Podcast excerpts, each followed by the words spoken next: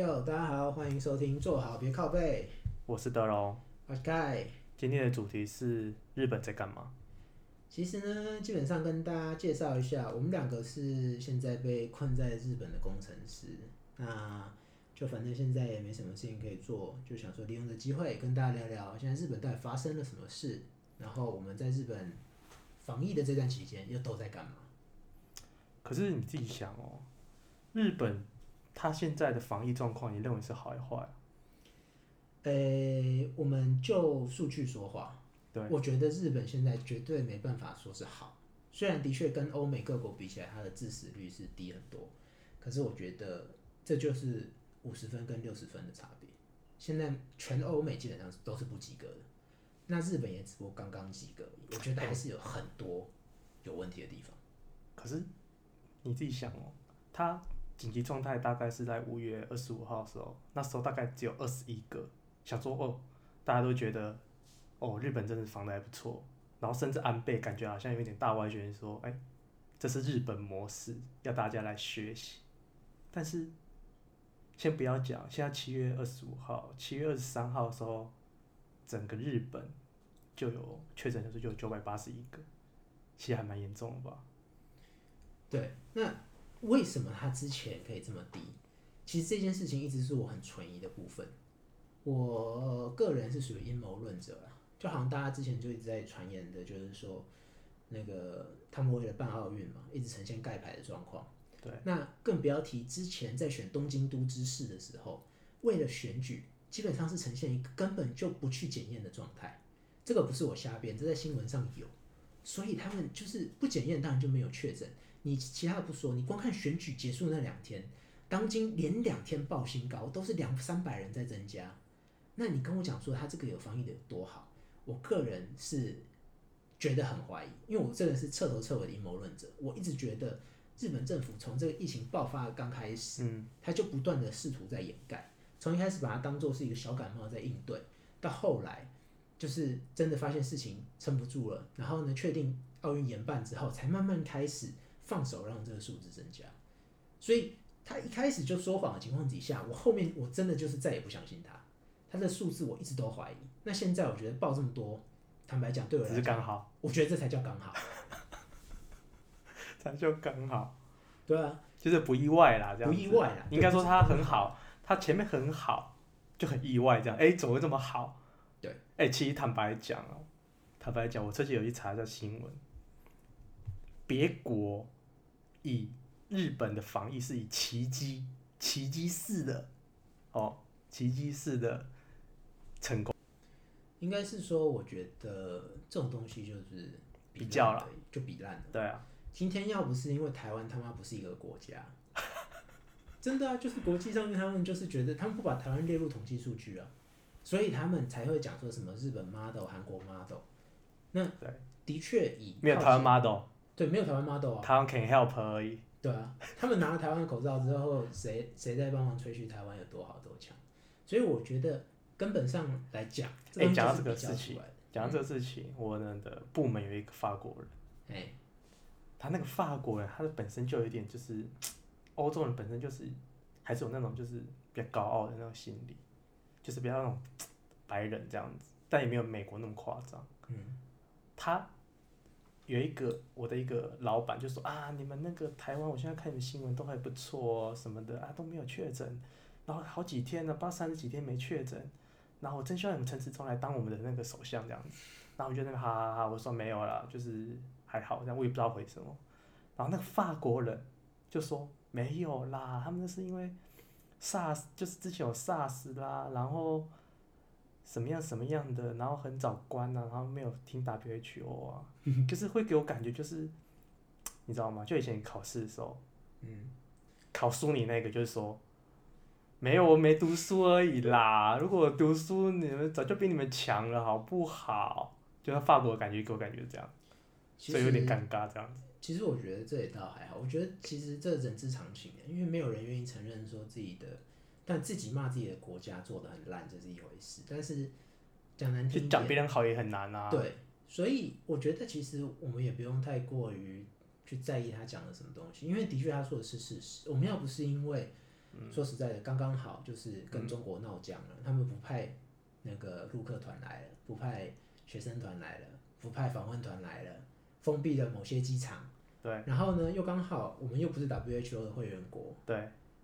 所以我们才能够这样子，我觉得是有点好整以暇的，就是等着别国出包这样子而已。那纯粹就只是因为别人考太烂，我们考刚好这样子，我们这才是正确的考法。不是，我觉得我们根本就没有在同一个考场上。今天我们被孤立，一直以来是我们的一个很大的劣势，但是现在变成说被孤立反而是好的，因为当大家没办法及时的去关闭他的国门，因为受限于一些奇奇怪怪的国际条款，人民币真香。对，结果反而我们因为原本被人家挡住，哦，所以反而现在人家的东西也进不来。确实，确实。对，那当然，后来疫情发展到后面这个地步，那当然，我觉得就没什么好讲了，大家都一样了，大家都在各自都在断绝那个对外的交通啊，什么东西的。嗯。但我觉得，呃，台湾这次能够做的这么好，其实说真的啦，我我也蛮 surprise。嗯。那说不定我们台湾人的那个身体里面有某种抗体，也说不定。这确实有一个有一个论说啦，甚至讲说什么卡介苗什么鬼的。嗯，之前那个你刚刚提到那个，他们说日本人的死亡率低，他其实美国人呢，他还找出了一个很奇怪的理由，他说什么是因为日本人曾经就是早就已经有了哦，coronavirus 的抗体，covid like，对，他就说不是 covid nineteen，不是这个新的这个东西，但是某个 covid 可能是 corona like 什么，对，可能是 covid eleven 或 covid ten 之类的东西，那所以他们觉得说，因为这样子。他们已经早就有了类似的抗体，所以在这次病毒变种啊什么东西的，他们可以很快的去嗯 adapt to 这个 change，他可以去适应这个 change，所以造成他们的死亡率低。那其实说不定台湾也是啊，毕竟台湾曾经中过 SARS 啊。了解，对吧？那大家一直在说中国在抗牌，那当然我相信，的确大陆的确是在抗牌，他们的死亡率一定远远超过这个，但是说不定他们的人抗体也很多啊。这就好像你去印度。那吃人家一口东西，立刻拉肚子拉三天，啊，人家天天吃，他就没事，啊，就是抗体的问题嘛。所以我觉得搞不好有机会了，说不定我们就是真的。好了，所以你这个就是从疫情的角度来判断日本有没有抗疫成功。那如果我们从别的角度嘞，这边还有，如果从经济的角度，我去查了一下，从经济的角度，他们家庭开销跟去年同比下降十六点二帕，然后。加班时数哦，就是以衡量一个商业的活动的强度的一个指标，加班时数下降了二十五点八帕。那你觉得以这样的成绩是算成功吗？不是下降的量没有那么多，还是下降的量？没有，我我我不懂为什么这东西可以拿来作为成功或失败的一个标准。基本上这件事情，你说 household 的，你说这个家庭的支出对减少这件事情，我觉得全世界都一样。对。包括每全世界，它你除了买卫生纸的钱增加之外，你到底还有什么东西减增加的？所以一定是这样，大家可能出去吃饭就减少了，不能出去聚餐。那以台湾来讲，台湾搞不好家庭支出没有下降那么多，那我觉得这才是成功的。那你说日本的家庭支出下降也好啦，加班时数下降也好，嗯，我觉得这只是一种生活形态不得不为之的改变。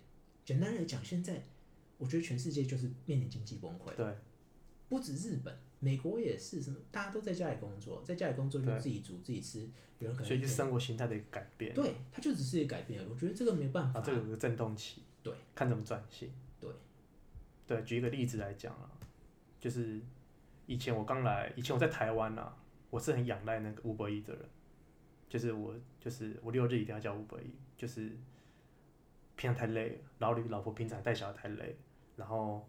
可能在家就是要随手画一下，随手看一下，就是不要煮饭，顺便让老婆休息一下什么的。然后我们来，好日本工作的时候，我要用，竟然在仙台是没有的。一开始在我五月来吧，去年五月多，一直到 COVID 爆发的时候才有。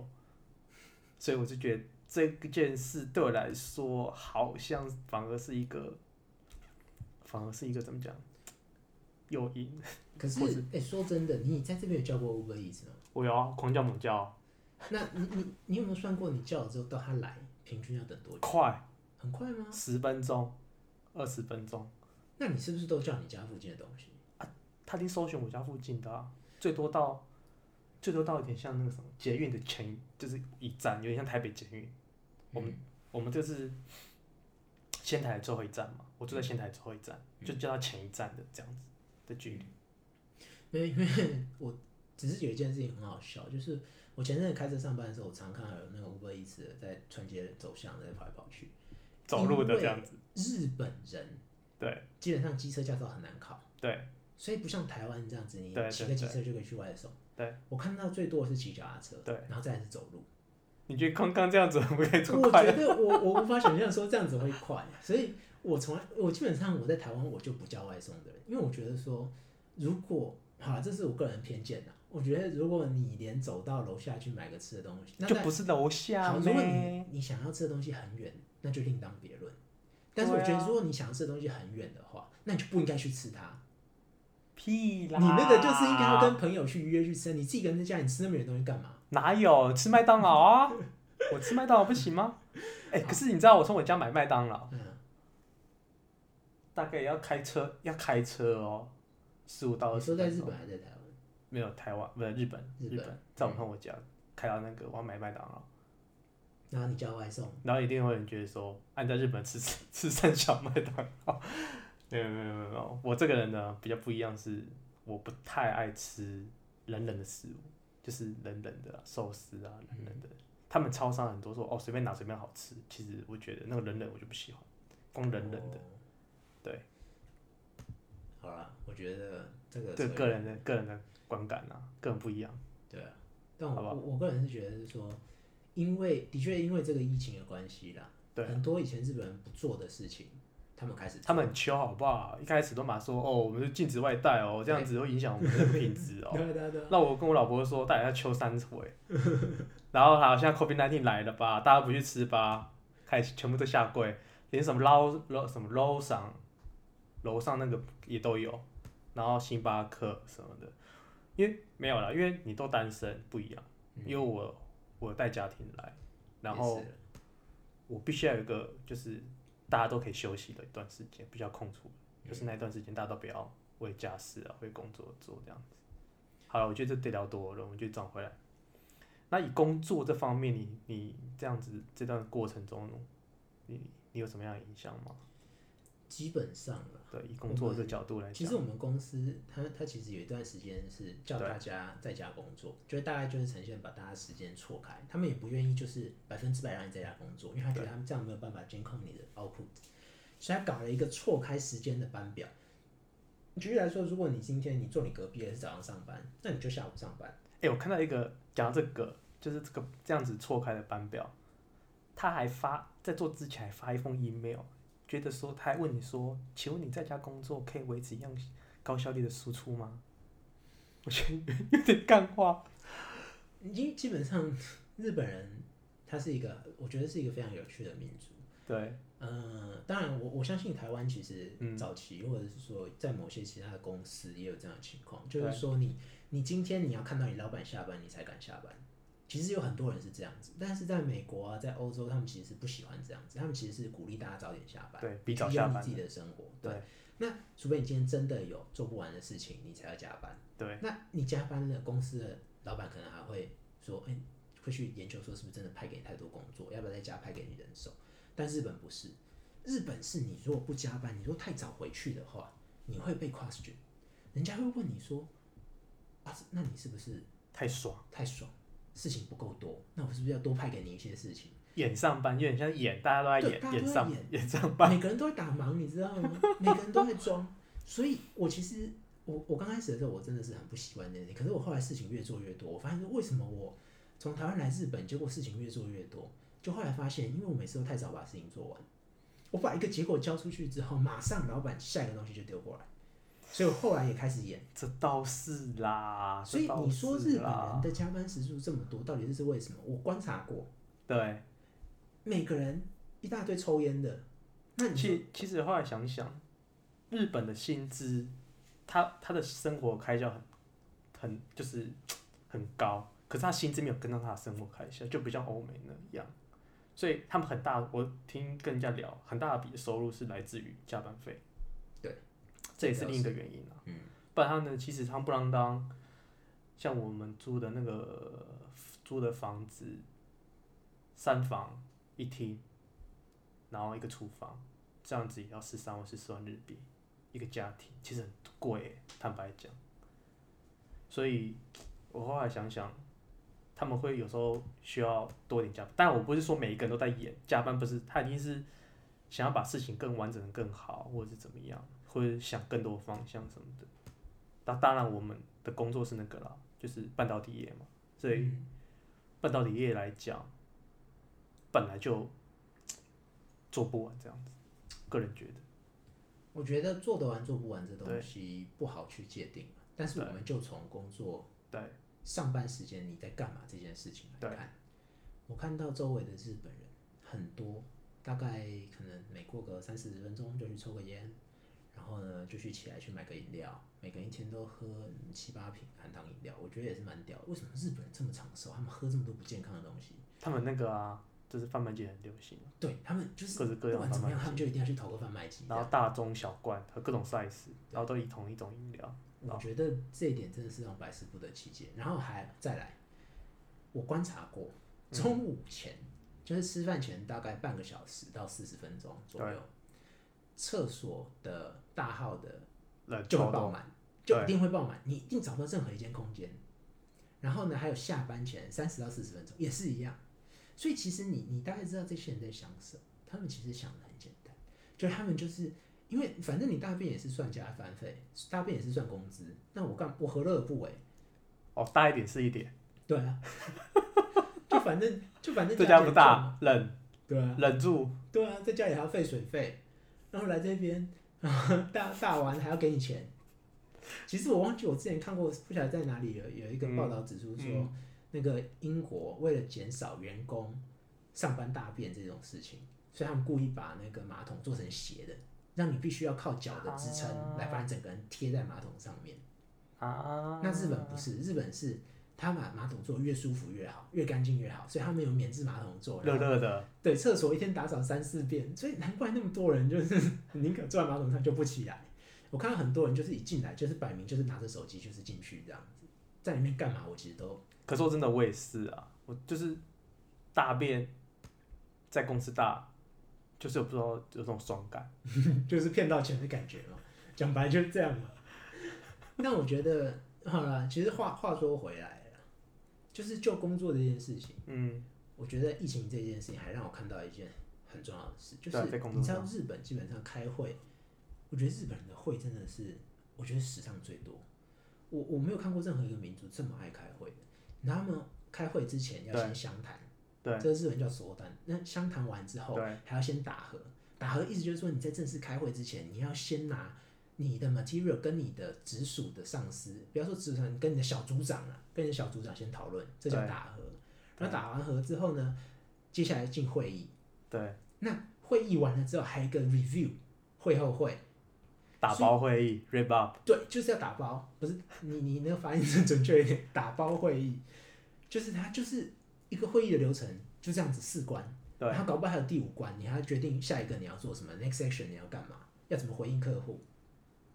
所以我觉得这个效率奇差无比。然后这这个疫情变怎么样？这疫情搞得变成说我们要在家上班，对，那我们就不可能面对面相谈，不可能面对面打的，那你也不可能一直挂着耳机在那边 conference call，对，所以最后就变成说什么，我们就是一天可能就开一场会或开两场会，结果嘞，我事情又比较少做嘛，还不是都完成了。所以你说开那么多会到底有什么意义？他们可能很怕那种，就是被他更上面的人问到这件事，他可能答不出来就是他不认真哦，其实应该这么讲。对啊，其实如果他真的有好好的对听，或者是我觉得这个东西我们在做，可以再做，可以好好再聊一下日本职场。这个是一个日本职场的一个，其实不关疫情吧？对了，我觉得这是日本职场一个特，只是这次疫情之后很清楚的看，可以发现说，其实某些地方拢会可以删掉的，因为这疫情，超多可以删掉。基本上，我觉得应该百分之六十以上的会其实是不需要的，然后大家工作效率可以更高，可以更早回家。不过有些人可能不是很想很早回家，就是。不以这是疫情的来讲，大概会有一些措施，就是在工作上说会是怎么讲？很多，你像你们的部门是错开嘛？嗯，那我们部门是没有，就是每个部门不一样。但是我这边发现一个特例，这边我们这边外国人非常多。部门外国人都。对，一个法国人，一个美国人。哎。然后这个美国人很猛，他有一天就直接开会的时候秀那个美国大使馆给美国公民的一封信。说什么？这个应应该是新闻也有讲，说什么现在日本啊都不乖乖听话啊，都 PCR 都不检测多一点啊，都看牌啊，然后都会举办，因为他他没有说举办奥运的，就是说都是在 PCR 都没有把它提高啊，然后怎么样走的路是跟那个日呃美国不一样的路这样子，然后美国就很不爽，说他就说在某一个时间期截止之前，说美国人公民都要被召回美国，如果你在这阵之前，我们。没有回去，我们就会把边界关掉。如果边界关掉的时候，他那叫什么？呃，有点像是呼吁啦，呼吁美国公民在国外的人，嗯，赶快回去这样。对，然后请在家工作，对，出去都很危险，亚洲很危险，这样子，然后秀给那个我的日本老板看，然后他的 purpose 就是说，我要在家工作。然后不能来上班，我觉得，如果如如果如果如果我在想啊，为什么我的谢长廷都不寄？这我在想？啊，如果如果我们秀恩是那个什么台呃驻台北办事处的一封信，那个不会鸟我吗？那 就日本人小弟没没有我跟你讲，哎，美国人命是命呢，美国人命比较值钱，真的，你必须要体验到这一点。美国人在日本犯罪是有治外法权的，对啊，所以基本上你还要感谢谢长，你没有寄那封信。谢长你寄那封信，搞公司就直接说好吧，那你回台湾吧，这把你跟他讲不能到，我跟你讲，你以为哦，你以为还让你在家工作，让你半天已经很好了。好了，对啊，QQ。所以我觉得这没有，我觉得各国应对这件事情的方式其实所以我觉得美国大使馆很猛啊，个人觉得美国大使馆可以管。到别人的工作这样子，就他那封信可以可以拿很好用这样子。这个还管别人工作而已。日本有多少领土，其实本质上是属于美国的。这个东西都可以再讲一集。我来日本之后才发现，日本有一大堆领土，基本上直属管辖者是美国，日本人是不能进去。不是说什么哦，大使馆属于本国领土，并不是这样而已。他们连机场都要听美国的话，你要你飞机要起飞要降落，美国爸爸要先同意你，你才能先才能起飞才能降落。对啊，光是冲绳每年发生多少起美军乱搞的事件？离题，我们再讲别的。我们来讲来日本的政策，从日本政策的角度来看好了，好不好？嗯，就是说以紧急状态宣言，他们的防疫措施最比较代表性的，好了，就是紧急状态宣言，在五月五月底结束吧。然后他们的具体的要求是外出自诉要请。然后店铺的休业邀请，这其实也发现是蛮不一样的文化，就是说他们都是希望你自我克制，拜托你不要出去，所以这个又跟其他国或是像什么法有法者啊什么的，不过台湾好像没走到这一步，封城这一步，对不对？台湾没有，台湾因为台湾在平行时宇宙，对啊。也是啊，不过我觉得，对，这你你看到了这一点，但是其实你你不知道的是，根本上为什么他们能够，应该说他们为什么只要求自诉？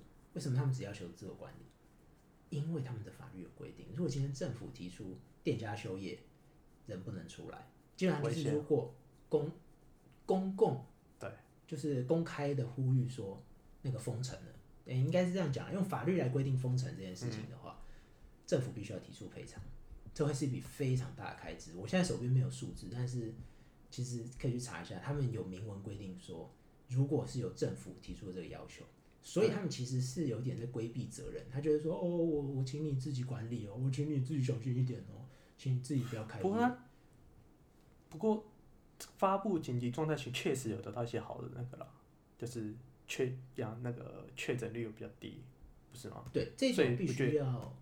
我觉得这一点必须要佩服日本人，日本人真的乖，对他们真的乖。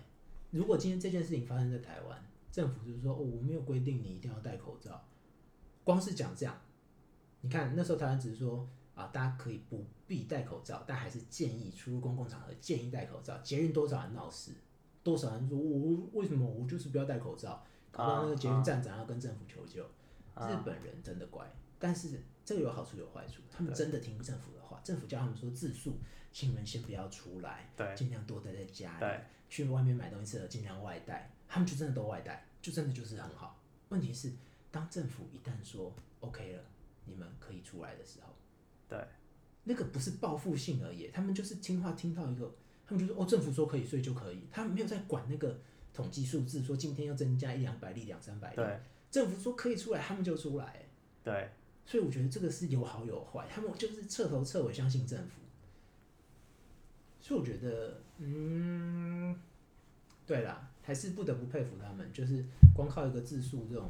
紧急宣言，居然这我就要来用一句话总结啊，嗯，这他好像是他们的，我看一份新闻，BBC 报道的，说紧急状态完之后，确实确诊非常的低，然后甚至几乎算是防疫成功，外媒啊外媒这样讲，然后安倍就说这就是日本模式，然后呼吁大家来来来学习这样子，然后真的大家去问的时候。他就说：“哎，为什么你们可以做啊？”然后他们就说：“啊，这个东西就是人民的素质而已，就有点像干话，你懂吗？”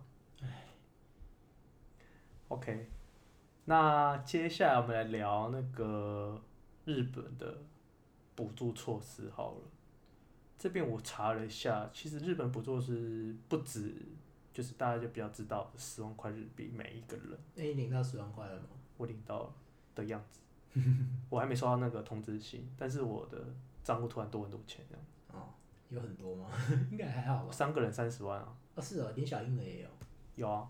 哦。有小婴，这就是哎，坦白讲哎，这个让我有点压抑哎，就是，应该是说，我觉得反而是他这样子。日本这样子，我觉得才是正确的，因为我们税也没有少缴，甚至我们缴的税其实比其他日本人还多，我们还多缴了一些离离扣扣的税，我们只是没有缴什么，没有缴他们的国民年金而已，但是我们其他的税啊、后生年金啊这些全部都没少，该缴没缴，该缴都缴，所以其实这个，所以是以按照税税的来讲，有公哦，就好像台湾不是很多人，对啊，台湾不是很多人在那边搞说三倍券根本就是从我税金来的，那其实我们这十万块也是从我税金来的。我来这边工作一年，我缴的税何止十万，百万都有，他只是拨一点回来而已，我觉得应该的啦。了解，对，所以哎，然后他在又有另一项的措施是，中小企业跟自有个体户都有领，中小企业可以领大概两百万，然后自由工作者或个体户也可以领，大概这里是讲一百万。然后来对比一下台湾，对我特别去查一下台湾，特别帮一下政府宣导一下。其实台湾也有所谓的，就是中小企业可以领一个五十万的小额贷款，然后甚至在呃业绩减少五成以上，每位员工有补助一万块台币哦，所以还 OK 啦，对不对？重点是我觉得三倍券这个，嗯，它三倍券。其实对它的内容我还好，但是我对它的名字比较有意见，就是就是补助两千啊，为啥叫三倍券？你懂？三倍给人家给人家感觉是什么？你知道吗？给我感觉是什么？就是好像贪小便宜这样子哦。我我拿一千哦，哦变三千啊嘞，哦加谈啊嘞，谈掉啊嘞。可是以数学上来讲，它没错啊，它的确是乘以三的。就补助两千呗，那好，那那说真的，那那日本给我直接给我十万，那我不是没我没出，那不是无限券，嗯，对不对？就干嘛用三倍？我个人有点，我觉得有点中二啦，就是 有点贪小便宜的那种那种。没有啦，啊，没办法，人家要跟前朝的消费券分开来啊。他是我们我们也先支出这样子。对他就是要营造一个这个概念。他基本上就是要做差别化，那本质上是一样的事情，但它就是要做出差别化。但是我觉得，与其纠结在这个名称上面呢，我觉得这次的这个台湾的这个三倍券，还不如去我觉得值得反省的地方还是很多了，包括它的整个发放的流程。其实像日本这边，它真的是很，我觉得日本这边值得学习的是，包括像台湾之前也是，他们就是靠着户籍系统，所以他就是说，你有登记户籍的，不论你是本国人还是外国人，都可以申请。那你你申请了之后，日本这边他就直接拨到你指定的户头。那或者是如果你没有户头的，譬如说有些外国人他可能有登记，但是他却没有户头，那他也可以选择去领。就去那个，就是相当于他们的户政事务所去领现金。对，所以我觉得，既然我们有户籍系统这种东西，就应该好好利用，而不是你看像这次领三倍券就引发很多争议，一下子又是谁跟谁又对，一下又宕机，一下子是谁跟谁又吵起来，又谁谁又谁又去骂店员，又去骂邮局的工作人员。那我觉得这都是可以避免的。其实从一开始我就不觉得有需要去做这种发放实体券的这种方式。对。我觉得现在大家都在鼓励数位消费，就是应该要尽量的去，哪怕你最后要人家领现金出来好了，你都应该要去尽量的去运用你有这个数位通路的方式，这样才对。而且，不过我这个要不要做一个平衡报道？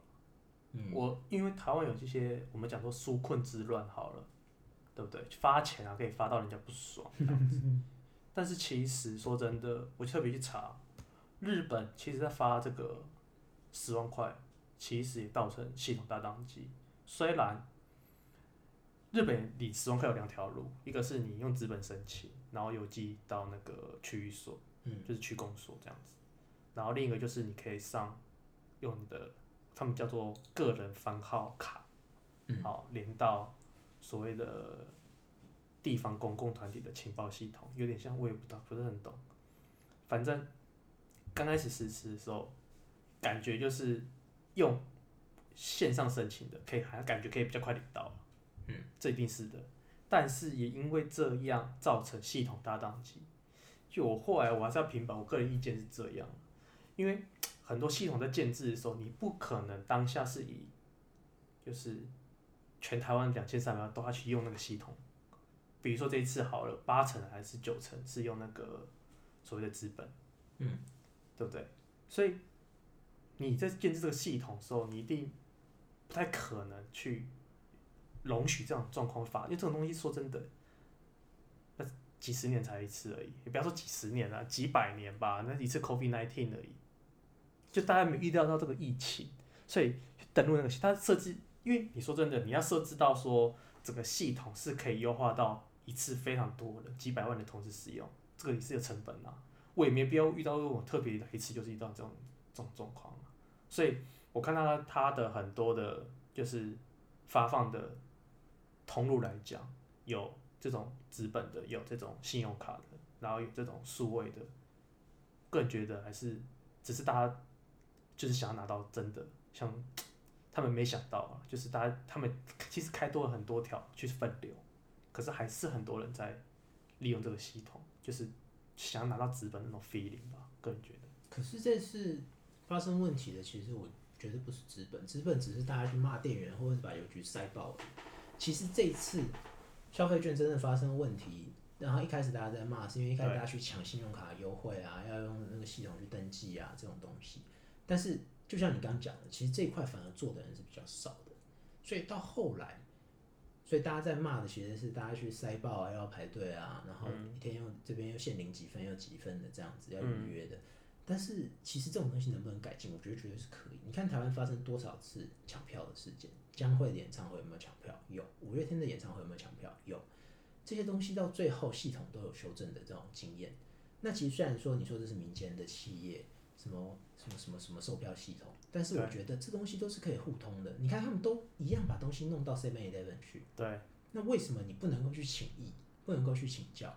所以我觉得这个是台湾一直没有进步的地方。每次发生这种事情就要重新来一次，然后每一个部门发生的不同的问题，那是你家的系统，不关我的事。你信不信？如果今天要换发新那个身份证，又要换发什么东西，就是要又要搞一次这种事情。所以我觉得基本上这件事情，台湾这次其实我觉得三倍券名称什么也好，我觉得最大问题其实是在整个 flow 的改善。嗯，对。那其实我我我觉得经验呐，对啊，就是经验呐。对啊，好不好？那我觉得给点鼓励啦，这个十万，给点鼓励啦。不需要我给鼓励啊，他们自己鼓励他们自己就好了。反正我没领到，我在日本我也没去领。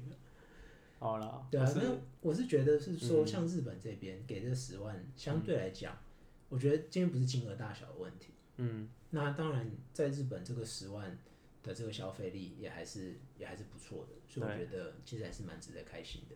你会怎么用？我应该会拿去换手机吧，我手机有点慢换日本的手机，日本它可以买到国际版的。了解。对，所以所以算是好公民哎。好的纳税人，就是你有把这个贡献为 GDP，不是替代小费。不是啊，啊，钱就是要变成自己喜欢的形状。有不是有的人买，不是啊，有人买吃的啊，就是觉得那是替代消费啊。哦。你懂意思吗？现在为什么？为什么？台湾当局就台湾的那个政府是要用什么三倍券？就是他们最怕最怕就是沦为就是替代消费，就是说啊。我今天我花了三千块，好了，假设大家买菜，那我这个月少花三千块，其实是一来一回，就是又没就没没没有刺激到消费。可是我觉得这种东西本来就是一个这种叫做投资报酬率的概念，就是你今天的确有可能因为这样子有一部分人变替代消费，但是无论如何，这个钱本来就是要贡献在整个社会的。没有，我觉得回归到那个啦，初衷，而不是初衷，就是为什么你要罚了？为什么？假设假设你今天是，你今天是日本的，可能他他的是你就是被疫情影响到，所以你连吃可能都有问题的话，那我们就连这个都发这样子。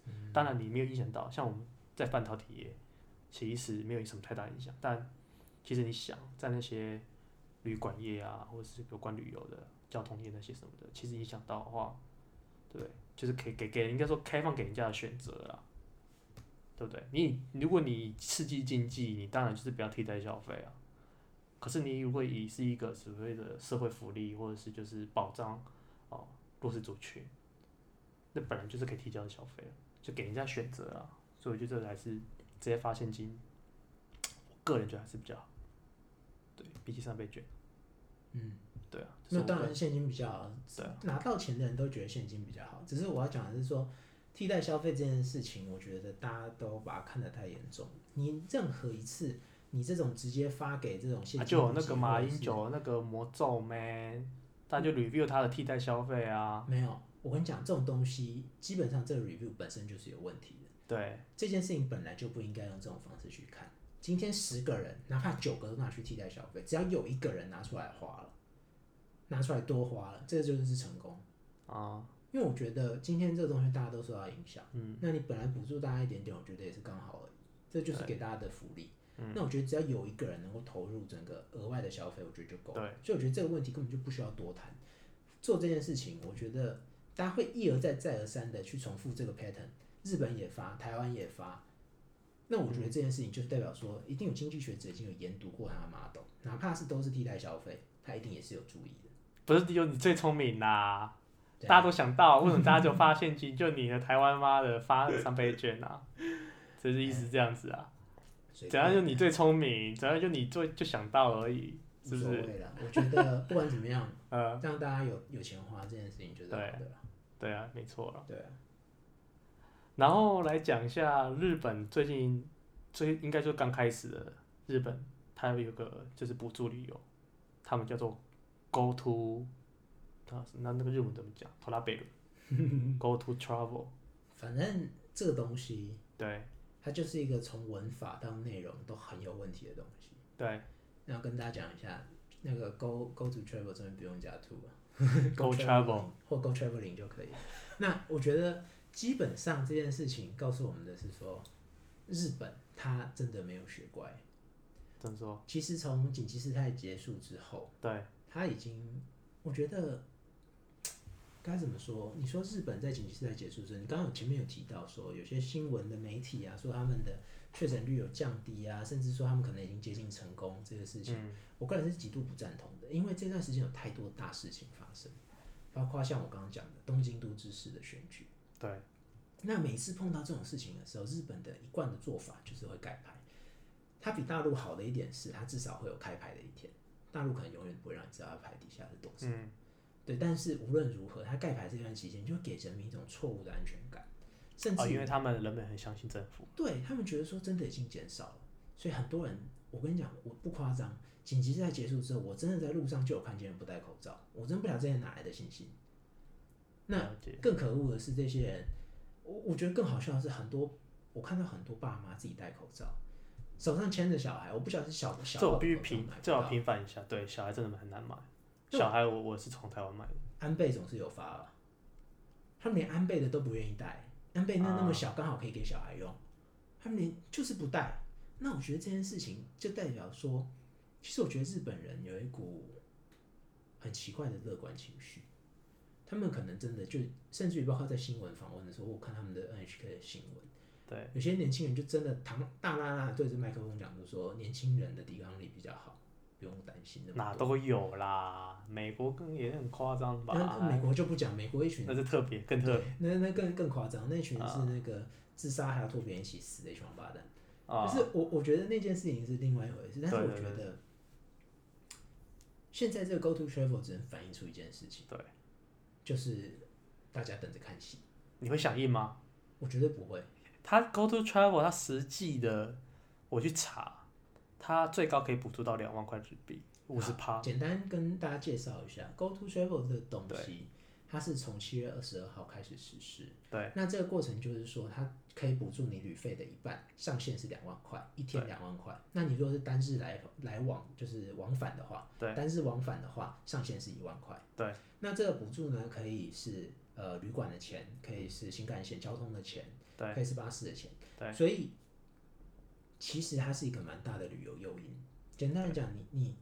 哪怕你去一个很远的地方，你你可以紧绷可以达到四万块，你别你光一个新干线你可能两万多块，对。但是你，比如说你一家五口人，嗯，你是五个人，每个人每天都可以有两万块的补助，对。所以其实你可以玩的很爽，对。如果是在和平的时候出来，这个东西我一定用，因为它这个也是一样，没有限定一定要日本人，你只要透过它的一些入口网站、特定的旅行社，或者是透过呃那些 hotel 的特别的那个入口。对，去订去预定的话，就可以享有这个补助。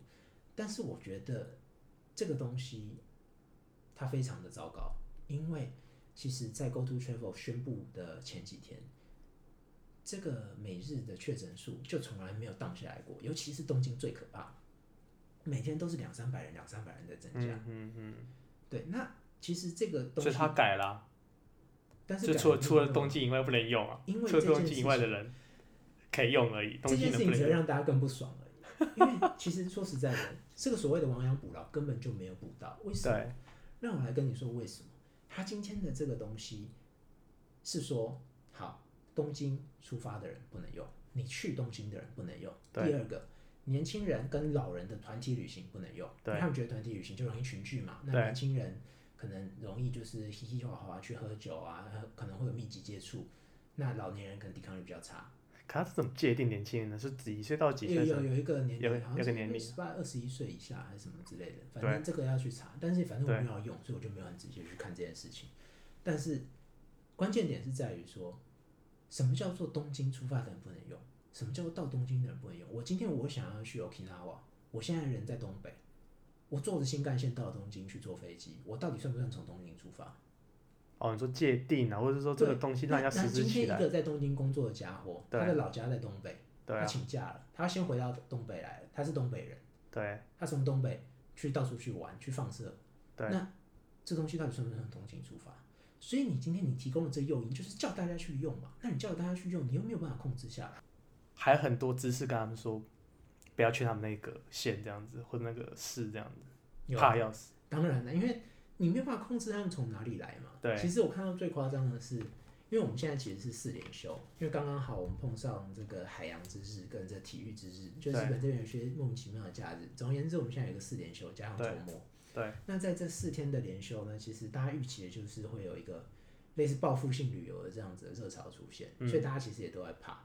嗯。那像我知道最夸张的、最猛的是一个亲生的一个市长，对，他要求他的这个市。在四连休这四天，把所有的公共的旅游景点全部关闭，不管要钱的、不要钱的，全部关闭，都卖来，都不要来。对，所以百龙卖来。其实该怎么说？嗯，我我们也不是不能理解那个日本政府想要振兴旅游这件事情，因为的确日本它其实是一个旅游大国。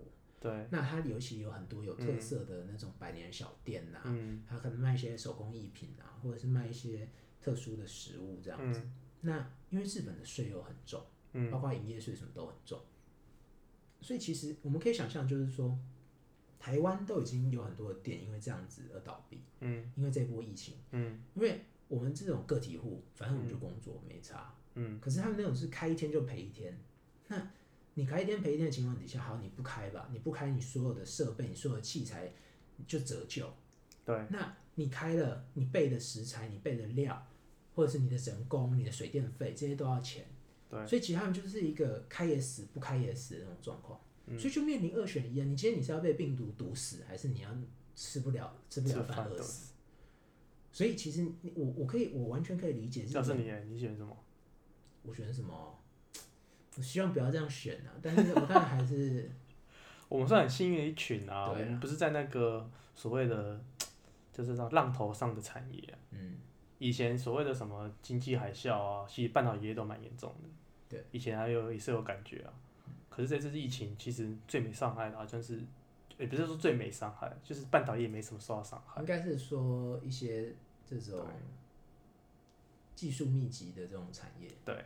比较不会受到影响，但是再这样下去，这种东西其实也很难说，因为毕竟现在的经济是所有东西都是一环扣一环。你现在，你现在就是大家买不起手机了，买不起新的电子产品，那对于什么 chip 啊或者什么东西的需求自然就降低了。所以晶片需需求降低之后，你台积电的生意肯定也就降低了。那我们这些半导体相关产业链的人，你说会不会受到影响？我觉得给 game 啊。多少会？不过连我们连我们这种受到影响的话，那其实就真的严重。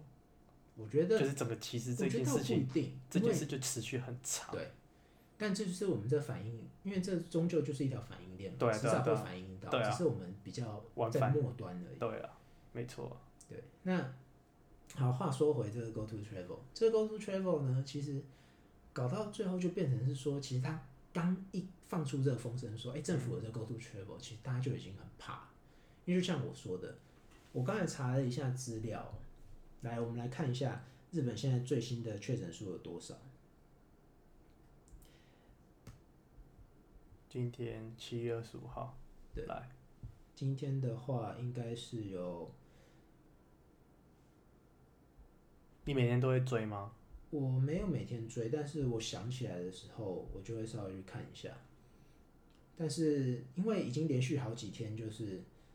这么多确诊了，对，其实我觉得 看到后来已经开始有一点，也不是说麻木了，但是其实就只是一直在提醒自己说要小心一点，因为其实简单来说，日本现在就是一直无法控制住它的新的确诊感染数。嗯，那他当初这个一放出这个 Go to Travel 的时候，其实大家就很紧张，对，因为大家觉得说。你紧急事态结束之后，到选举中间这一大段的期间，然后后来选举结束之后，又爆发出一波新高的感染潮。那你在很多的东西都是你不知道在哪里感染到的，因为你知道日本之前发生过很多事情，就是他们的。对，我是觉得最夸张的是，你你你没有学到第一波的人名就是你到底怎么追踪？对，到底怎么科技追踪？学什么韩国那一套啊，或者什么之类的，他就没有学到，还跟着还比紧致在前更严重。对，现在第二波。但我觉得其实，因为第二波会更麻烦的原因，是因为还有一件事情啊，这是题外话。之前他们在做这个追踪。调查，比如说你一定要调查出他在哪里碰到的啊，还有哪些是密，哪哪些是接触者啊，哪些是有可能的潜在的风险者。对，在做这样调查过程中，他们有一例，他们不小心公布了那个感染者的姓名，然后也不小心公布了这个叫他们这边叫浓厚接触者的姓名。对，结果呢，政府赔了四万给感染者，然后那个浓厚接触者一人给了两万。那店家好像也有不等的赔偿，但是因为这样子的原因，所以其实越来越多的店家不愿意，就是主动的去通报，或者是甚至于说，很多人不愿意去提供他自己的历史。对了，这就像那个什么台湾那种防疫馆啊，就是要问出来啊，然后还有那种小以大意啊，说这是他的技巧，个人觉得。但是简而言之，就是我们只要知道一件事情，就是日本现在疫情。我说真的，要从日本人问出来，你到底去过哪里或怎么样，其实真的很难，真的很难。尤其他没有很喜欢去风俗街。对，而且怎么讲？就好像台湾之前不是有一个那个？说真的，你平常不要说问疫情啊，你就说问他就问隐私，他就很保守，就说你这礼拜去干嘛，或者是做些什么，他就不想跟你讲 detail，。嗯，对不对？那也没办法。他很保，他们应该说他们很难，根本很难。打入就是很难跟陌生人打入打好关系，然后掏开心胸讲这些话。对啊，这是他的民族性，对不对？而且你讲到民族性这一点，其实 Go to Travel 这个东西，嗯，他们现在爆出这么多人反对。其实说按照台湾的话，政府早就说好，那我们再行演绎。可是日本人不干这一套的，日本人就是我已经讲，我就是要推。因为他们其实是一个那种大男人主义非常盛行的国家，那对于他们来讲，他们政府就是大男人。所以他讲了言出必行，他讲了二十二号要实施，他没弹性，对他完全没有说什么我们再行，他们顶多就只说好东京不能用，年轻人老人不能用，他们没有要给你那个反省的啦，所以他们觉得说不行，我就是要推，所以其实就我所知，我周边有蛮多人真的用了这个，是吗？对，连台湾人都有，我就不讲是谁，但反正就是他就很爽这样子，他觉得很爽哦，赚到，所以真的有啊，所以你说这东西。哎，补助一半哎，那这样子去到哪都是很危险？那回来上班不就哦？我跟你讲，现在最可怕的就是沿着新干线发散。疫情第一波没有办法控制的原因，就是因为以东京为起点，沿着新干线发散发散。那更不要讲东京里面的那些地铁，什么三手线、环状线，一大堆阿里不扎线的。去过东京知道他们地铁网有多夸张。你有出去？你这几天有出去走走看看吗？所以人有变多吗？现代化？我是看新闻是说有啊，有，我觉得有。我最我今天有去那个百货公司，对，那差点没有位置停，我觉得人真的有变多。后来我是改去那个，我后来改去 Costco，Costco 也是人很多，Costco 人很多，人也非常多。我不知道是因为刚好是廉价，还是说真的有外部移来的人口。可我去阿里哦，还好。嗯，我觉得就看时间段吧。但我我是有觉得路上的车好像有变多。还是是我们两个比较怕死啊？我是没有没有，这就要讲到说，这段疫情，说真的，对你生活上有什么影响吗？你在日本的话，就是我们有刚好经历到，就是五月到，我是五月到十二月二月吧，疫情开始爆发，然后到 这段过程中没爆发跟爆发。那你去年五月到对，现在到疫情爆发这样子，然后在这段过程这样子。我也是从疫情没爆发的时候到爆发，其实你对你生活受到什么影响？刚来日本的时候，我其实很喜欢旅游，就到处去嘛，所以我也去了蛮多地方，又去九州啊，去干嘛的。对。那疫情爆发，当然就不用想了，就根本就就足不出户了。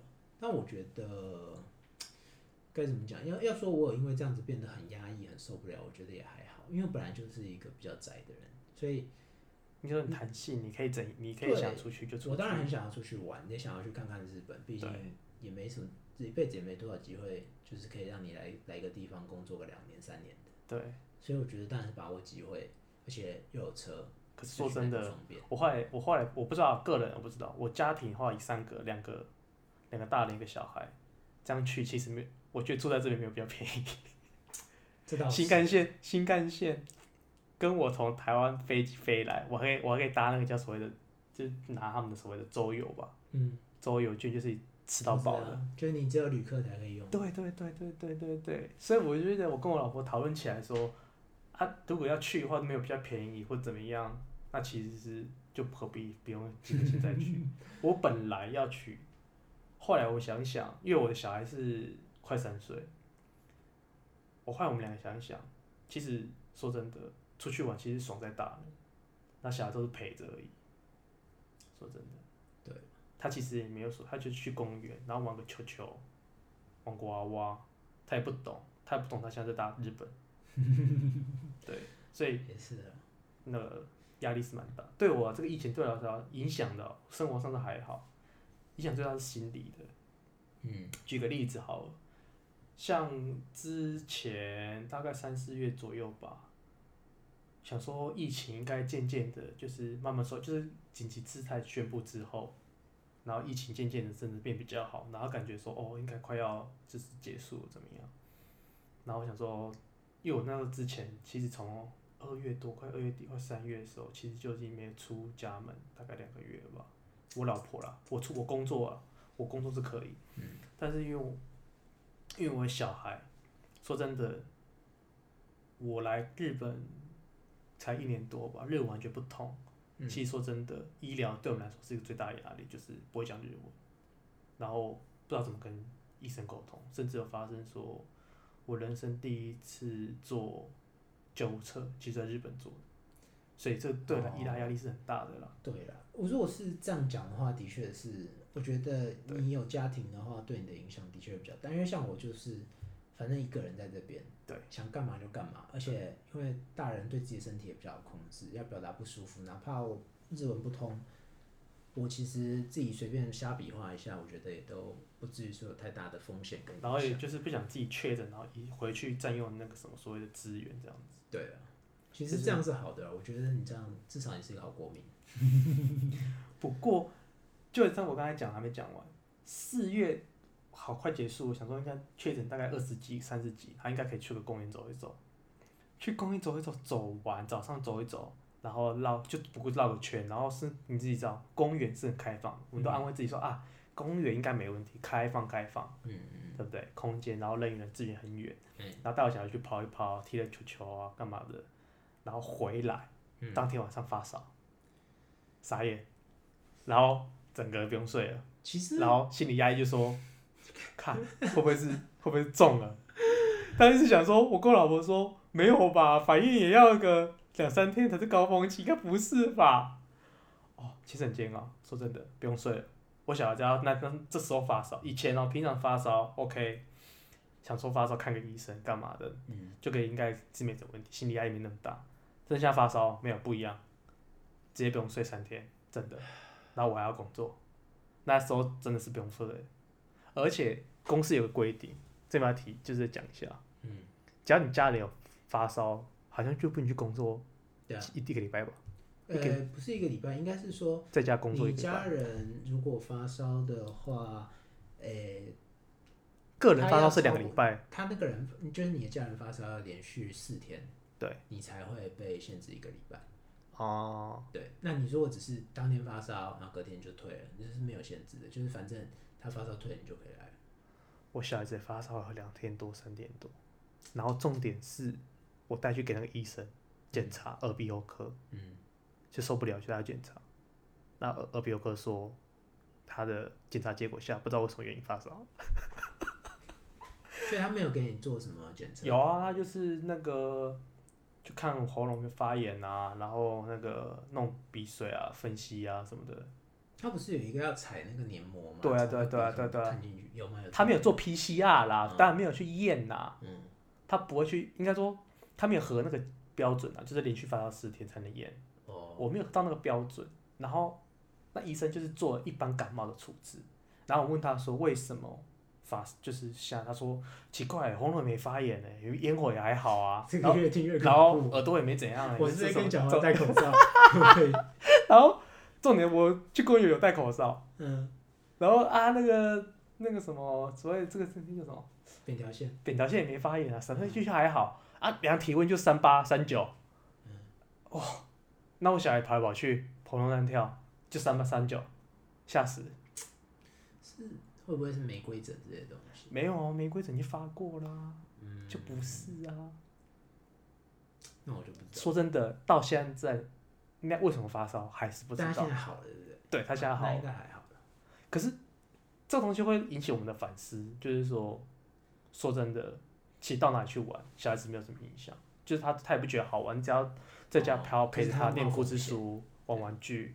或者是他没有说一定要说把他带我去迪士尼，他三岁他懂，把他带我去哪里，把他带我去北海道，不会，都是大人自己想去，嗯，所以后来想想，其实 爽都在我们，就是是我们想出去的，然后不要害他，因为说真的，说真的，如果真的确诊，我小孩我这个压力超大的，对了，因为这有说真的，我只相信台湾医疗，哦。可是又想回，就只想，可是你那你确诊就讲回就回去，那也靠背。你对你一定会被人家对。所以我又不想这样，所以就是我一采取最保守，我啦，我是最保守那那那那一个。嗯。对，所以这是这是我对我最大的的影响。好了，那今天时间也差不多了，很感很感谢大家收听那个我们的第一集，做好别靠背第一集。然后我们每周会定时更新。好，今天就分享到这里，谢谢大家，拜。